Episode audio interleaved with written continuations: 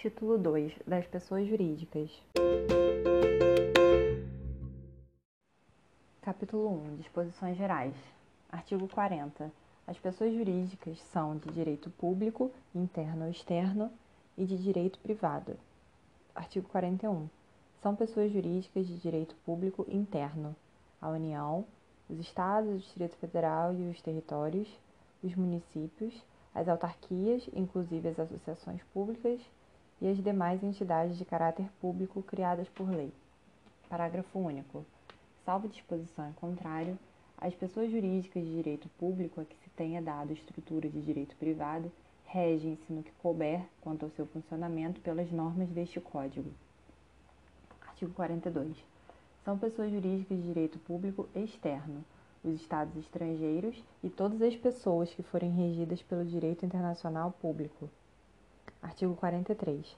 As pessoas jurídicas de direito público interno são civilmente responsáveis por atos dos seus agentes que, nessa qualidade, causem danos a terceiros, ressalvado direito regressivo contra os causadores do dano, se houver, por parte deles, culpa ou dolo. Artigo 44. São pessoas jurídicas de direito privado as associações, as sociedades, as fundações, as organizações religiosas, os partidos políticos e as empresas individuais de responsabilidade limitada. Parágrafo 1. São livres a criação, a organização, a estrutura interna e o funcionamento das organizações religiosas, sendo vedado ao poder público negar-lhes reconhecimento ou registro dos atos constitutivos e necessários ao seu funcionamento. Parágrafo 2. As disposições concernentes às associações aplicam-se subsidiariamente às sociedades que são objeto do livro 2 da parte especial deste Código, que trata do direito de empresa. Parágrafo 3. Os partidos políticos serão organizados e funcionarão conforme o disposto em lei específica. Artigo 45. Começa a existência legal das pessoas jurídicas de direito privado com a inscrição do ato constitutivo no respectivo registro, precedida, quando necessário, de autorização ou aprovação do Poder Executivo, averbando-se no registro todas as alterações por que passar o ato constitutivo. Parágrafo único. Decai em três anos o direito de anular a constituição das pessoas jurídicas de direito privado por defeito do ato respectivo, contado o prazo da publicação de sua inscrição no registro. Artigo 46. O registro declarará a denominação, os fins, a sede, o tempo de duração e o fundo social quando houver. O nome e a individualização dos fundadores ou instituidores e dos diretores. O modo por que se administra e representa ativa e passivamente, judicial e extrajudicialmente. Se o ato constitutivo é reformável no tocante à administração e de que modo se os membros respondem ou não subsidiariamente pelas obrigações sociais e as condições de extinção da pessoa jurídica e o, destino, e, o destino de seu patrimônio, nesse caso.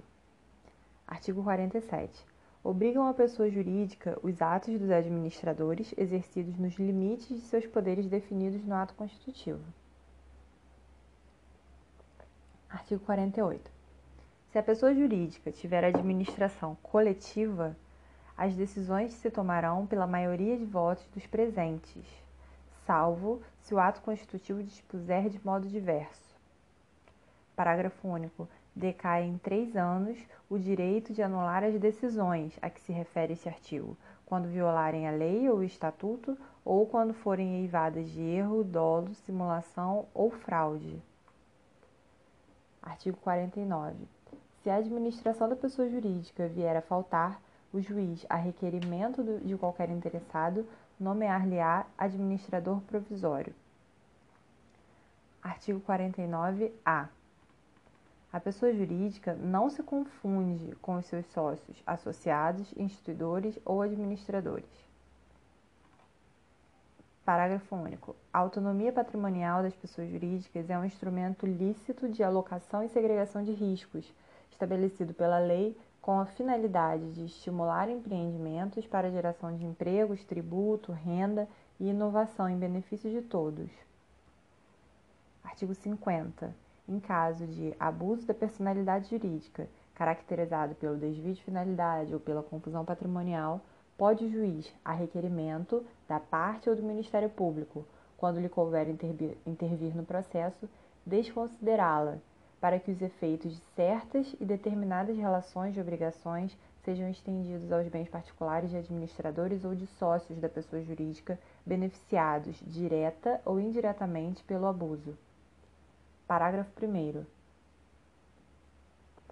Para os fins do disposto neste artigo, desvio de finalidade é a utilização da pessoa jurídica com o propósito de lesar credores e para a prática de atos ilícitos de qualquer natureza.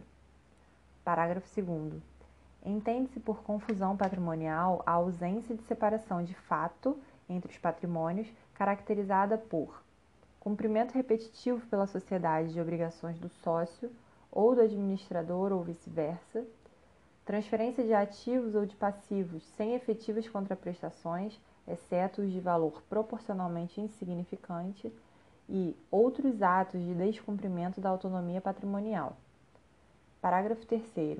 O disposto no caput e nos parágrafos 1 e 2 deste artigo também se aplica à extensão, à extensão das obrigações de sócios ou de administradores à pessoa jurídica. Parágrafo 4. A mera existência de grupo econômico sem a presença dos requisitos de que trata o caput deste artigo não autoriza a desconsideração da, pessoa, da personalidade da pessoa jurídica.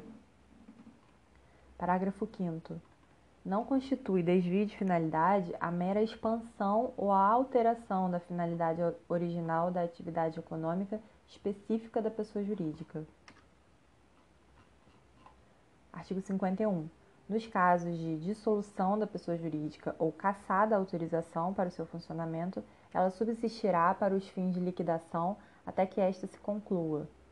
Parágrafo 1 far-se-á no registro onde a pessoa jurídica estiver inscrita a averbação de sua dissolução. Parágrafo 2 As disposições para a liquidação das sociedades aplicam-se no que couber às demais pessoas jurídicas de direito privado. Parágrafo 3 Encerrada a liquidação, promover-se-á o cancelamento da inscrição da pessoa jurídica. Artigo 52. Aplica-se às pessoas jurídicas, no que couber, a proteção dos direitos da personalidade. Capítulo 2 das Associações. Artigo 53. Constituem-se as associações pela união de pessoas que se organizem para fins não econômicos. Parágrafo único. Não há entre os associados direitos e obrigações recíprocos.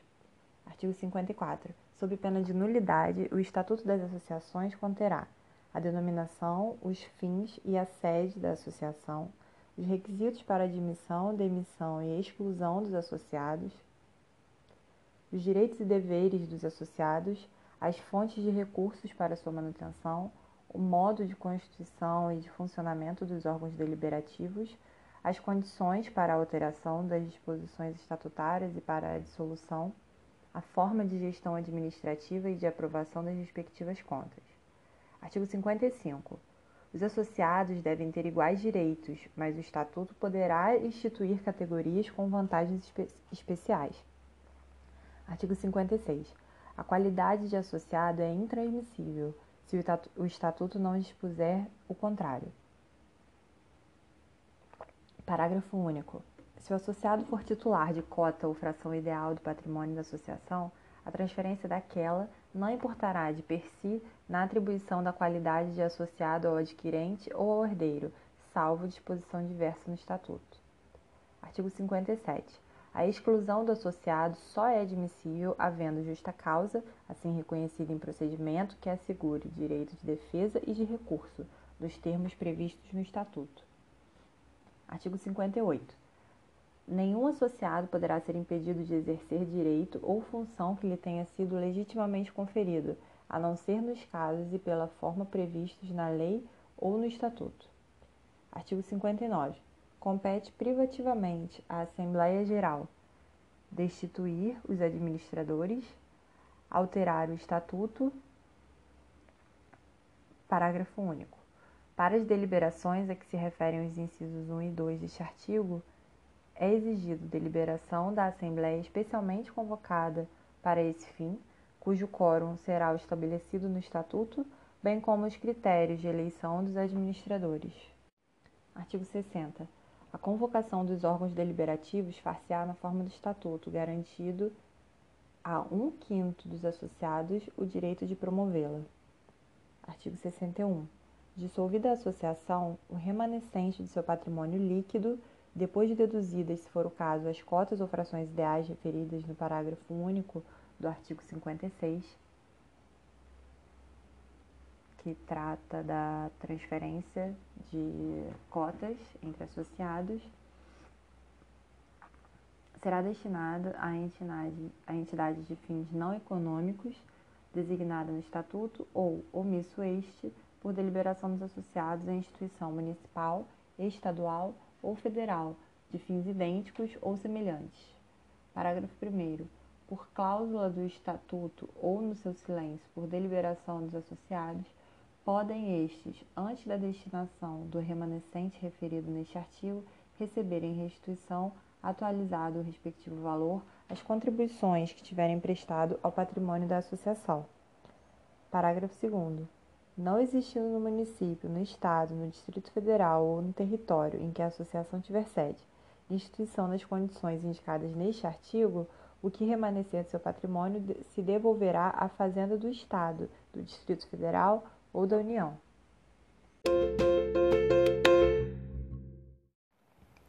Capítulo 3 das Fundações. Artigo 62. Para criar uma fundação, o seu instituidor fará, por escritura pública ou testamento, dotação especial de bens livres, especificando o fim a que se destina e declarando, se quiser, a maneira de administrá-lo. Parágrafo único. A fundação somente poderá constituir-se para fins de assistência social, cultura, defesa e conservação do patrimônio histórico e artístico, educação, saúde, segurança alimentar e nutricional, defesa, preservação e conservação do meio ambiente e promoção do desenvolvimento sustentável, pesquisa científica, desenvolvimento de tecnologias alternativas, modernização de sistemas de gestão, produção e divulgação de informações e conhecimentos técnicos e científicos, promoção da ética, da cidadania, da democracia e dos direitos humanos e atividades religiosas. Artigo 63. Quando insuficientes para constituir a fundação, os bens a ela destinados serão, se de outro modo não dispuser o instituidor, incorporados em outra fundação que se disponha a fim igual ou semelhante. Artigo 64. Constituída a fundação por negócio jurídico entre vivos, o instituidor é obrigado a transferir-lhe a propriedade ou outro direito real sobre os bens dotados, e se não o fizer, serão registrados em nome dela por mandado judicial. Artigo 65. Aqueles a quem o instituidor cometer a aplicação do patrimônio, entendo ciência do encargo, formularão desde logo, de acordo com as suas bases, artigo 62, que trata dos fins a que se destina a fundação, o estatuto da fundação projetada, submetendo em seguida à aprovação da autoridade competente com recurso ao juiz. Parágrafo único.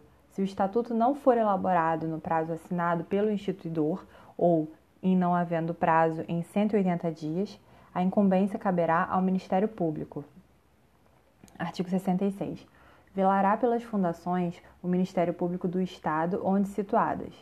Parágrafo 1. Se funcionarem no Distrito Federal ou em território, caberá o encargo ao Ministério Público do Distrito Federal e Territórios. Parágrafo 2. Se estenderem a atividade por mais de um Estado, caberá o encargo em cada um deles ao respectivo Ministério Público. Artigo 67. Para que se possa alterar o Estatuto da Fundação, é mister que a, que a reforma seja deliberada por dois terços dos competentes para gerir e representar a Fundação, não contrarie ou desvirtue o fim desta e seja aprovada pelo órgão do Ministério Público no prazo máximo de 45 dias, findo o qual, ou no caso de o Ministério Público a denegar, poderá o juiz supri-la a requerimento do interessado. Artigo 68. Quando a alteração não houver sido aprovada por votação unânime, os administradores da Fundação, ao submeterem o estatuto ao órgão do Ministério Público, requererão que se dê ciência à minoria vencida para impugná-la, se quiser, em 10 dias. Artigo 69. Tornando-se ilícita, impossível ou inútil a finalidade a que visa a Fundação, ou vencido o prazo de sua existência, o órgão do Ministério Público ou qualquer interessado lhe promoverá a extinção incorporando-se o seu patrimônio, salvo disposição em contrário no ato constitutivo ou no estatuto, em outra fundação, designada pelo juiz que se proponha a fim igual ou semelhante.